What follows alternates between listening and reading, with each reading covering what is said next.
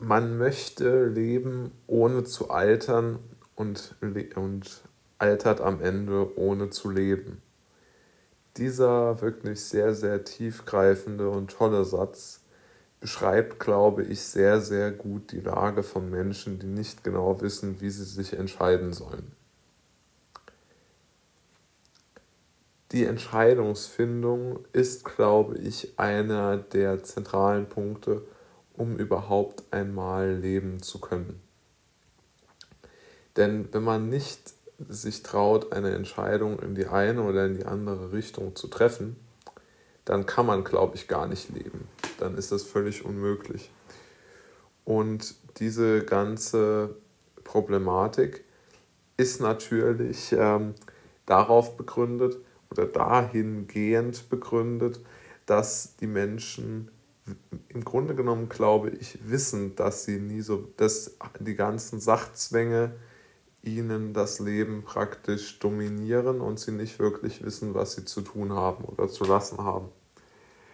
Und die, ähm, die Möglichkeit oder die Fähigkeit, sich selbst, ähm, sich selbst sozusagen in die Lage zu versetzen, sein bestmögliches Leben zu leben oder ein schönes Leben zu leben, nur mal angenommen, das führt, glaube ich, schon dazu, diese fehlenden ähm, Fähigkeiten, dass der Mensch einfach sein Leben so ein wenig wie in einem Rasterdurchlauf ähm, an sich vorbeiziehen sieht.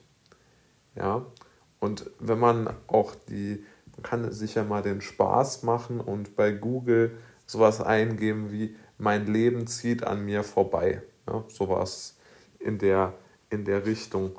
Und man wird feststellen, dass die meisten Menschen dort beschreiben, dass sie das Gefühl haben, sie würden praktisch altern, ohne zu leben. Also dieses Zitat trifft den Nagel wirklich perfekt auf den Kopf. Jetzt kann man natürlich immer wieder auch Kritikpunkte an dieser ähm, äh, Rede oder an, dieser, an, diesem, an diesem tollen Satz nennen, nämlich die Alternativlosigkeit, dass man nun einmal an Nahrung und Wohnplatz gebunden ist. Und natürlich stimmt das auch. Das stimmt alles. Aber trotz allem ähm, sollte man immer auch über diese Sprüche nachdenken, denn sie beschreiben schon in gewisser Weise, wie sich das Leben ganz grundsätzlich nun einmal ähm, verhält. Und es verhält sich nun einmal nicht so, wie wir uns das vorstellen, sondern es verhält sich so, wie wir es uns erarbeiten.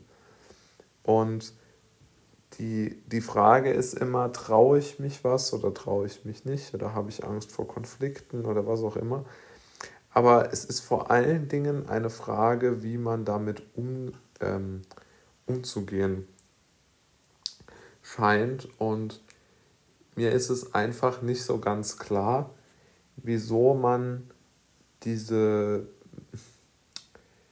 äh, wieso man äh, diesen Satz eigentlich nicht in jeder Schule oder in, jedem, in, jeder, in jeder Universität lehrt.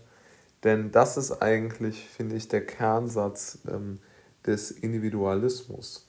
Und als Philosoph oder als nachdenkender Mensch, ich glaube, es gibt ja in Deutschland 82 Millionen Philosophen, weil jeder denkt ja irgendwo über sein bestes, bestmögliches Lebensmodell nach. Wenn man das zugrunde legt, dann muss man sich aus meiner Sicht unbedingt Gedanken machen, wie man überhaupt ähm, ein Leben darstellen möchte, ohne dass man sofort ähm, in, diese, in diese Sachzwänge hineinkommt. Also ich hielt das für eine Grundlage der äh, Philosophie. Und äh, da ja jeder irgendwo über sein Leben zumindest philosophiert, sollte man auch unbedingt darauf achten, dass jedem die Möglichkeit gegeben wird, diesen Satz zumindest einmal zu leben. Und ähm, die, die, die Chancengleichheit, äh, das habe ich auch schon oft betont, spielt dort natürlich enorm hinein. Ja?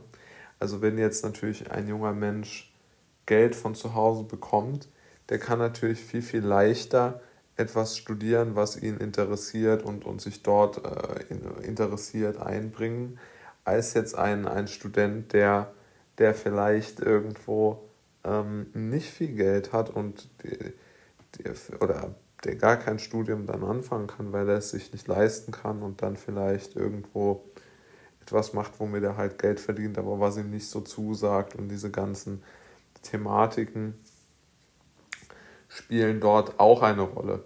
Also man sollte sich immer fragen und immer und immer und immer wieder, wie kann ich persönlich diesen, ähm, äh, diesen Gedanken, meiner Meinung nach den Urgedanken des Liberalismus ähm, durchsetzen für mich selbst. Also wie kann ich verhindern, dass ich